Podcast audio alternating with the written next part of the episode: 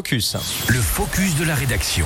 Et qui nous emmène aujourd'hui donc à La Roche sur Foron pour un rendez-vous incontournable afin de tout savoir des formations en apprentissage et en alternance du CAP au bac plus 5. Et Émilie. oui, cochez bien les dates dans votre agenda. Le rendez-vous est imminent. Le 12e salon de l'apprentissage et de l'alternance de la Haute-Savoie prend ses quartiers mercredi et jeudi prochain à Roche Expo, le parc des expositions de La Roche-sur-Foron.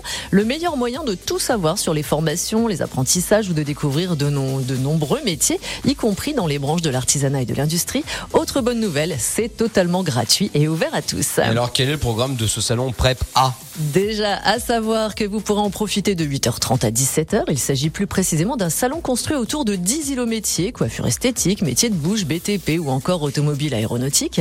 Vous pourrez assister à des démonstrations de métiers réalisées par les apprentis des centres de formation. Également, programme des animations sur le thème de l'apprentissage avec notamment des quiz et mini-conférences ainsi qu'un atelier CV et lettres de motivation pour euh, obtenir tous les conseils utiles à une candidature efficace.